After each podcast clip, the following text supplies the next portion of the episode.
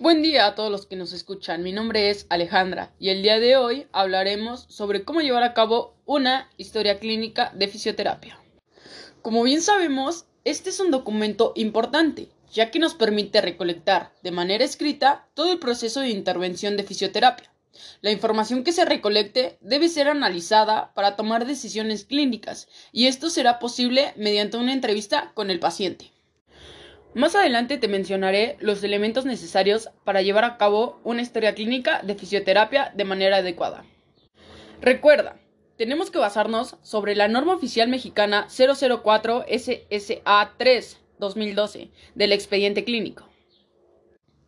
Por cierto, no debes olvidar otro documento súper importante antes de realizar el llenado de la historia clínica en fisioterapia y es la carta de consentimiento informado, en el cual tú le explicas al paciente todo lo que se le realizará y él tendrá que firmar el documento en caso de que esté de acuerdo en los procesos mencionados. Si el paciente no acepta, es imposible poder hacer el llenado de la historia clínica. Después de saber ese punto importante, ahora sí podemos proseguir con lo que debe tener nuestra historia clínica de fisioterapia. En primer lugar estará la fecha de identificación, en el cual nos permitirá reconocer los datos más esenciales de nuestro paciente, como es su nombre, edad, género, ocupación, lugar de residencia, lugar de nacimiento, número de contacto y dirección de donde vive. El siguiente punto es la anamnesis. En esta se escribe el motivo de la consulta, siendo esto importante, ya que sabremos por qué el paciente ha llegado con nosotros. Esto puede ser porque fue referido de algún otro profesional de la salud. También podemos observar si el paciente ha dejado de hacer algunas actividades por la molestia que tiene. El siguiente paso son los antecedentes heredofamiliares. En este caso, se pregunta si algún familiar sufre algún tipo de enfermedad, como puede ser diabetes, cáncer, tuberculosis o alguna enfermedad cardiovascular, entre otras. Preguntar también si el familiar aún está vivo o él ya falleció. También se debe preguntar qué parentesco tiene el paciente con el familiar que padece la enfermedad. Seguimos con los antecedentes patológicos personales. En este se pregunta si sufre el paciente algún tipo de enfermedad como puede ser cáncer, enfermedad cardiovascular, tuberculosis, entre otras. También se le pregunta si tiene algún tipo de toxicomanías lesiones o traumas que él ya haya presentado anteriormente.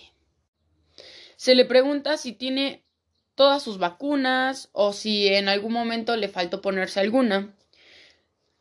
También si ya está en proceso de tratamiento de fármacos y qué medicamentos son los que ya toma. Seguimos con el punto que son los antecedentes personales no patológicos. En este se preguntan los hábitos alimenticios y la ingesta de líquidos. También los hábitos de sueño, la higiene tanto postural, bucal y general y la actividad física. Pero en caso de que el paciente sea de género femenino, se le hacen las siguientes preguntas. ¿Cuándo comenzó la menarquía? O si en su dado caso ya cuenta con la menopausia.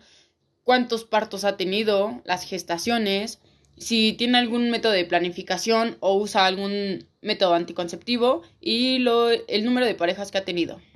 El siguiente punto es el padecimiento actual. En este, el paciente nos va a referir los síntomas, trastornos o preocupaciones principales que él siente para haber asistido con nosotros.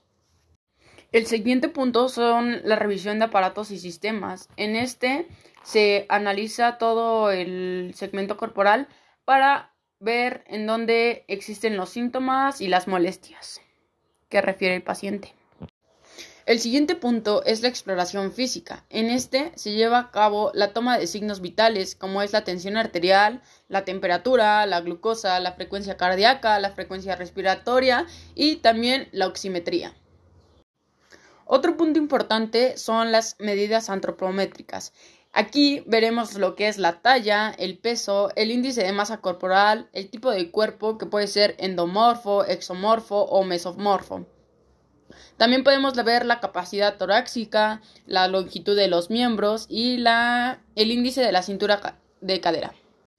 Y por último veremos las pruebas específicas. En esta se toma la goniometría, En ella se ve el rango de movimiento que tiene el paciente en sus extremidades.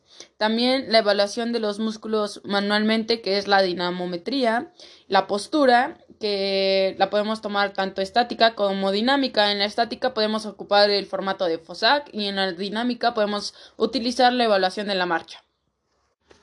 Y también los reflejos, que son las respuestas motrices involuntarias, conscientes e inconscientes, ante un estímulo determinado que se le hacen al paciente.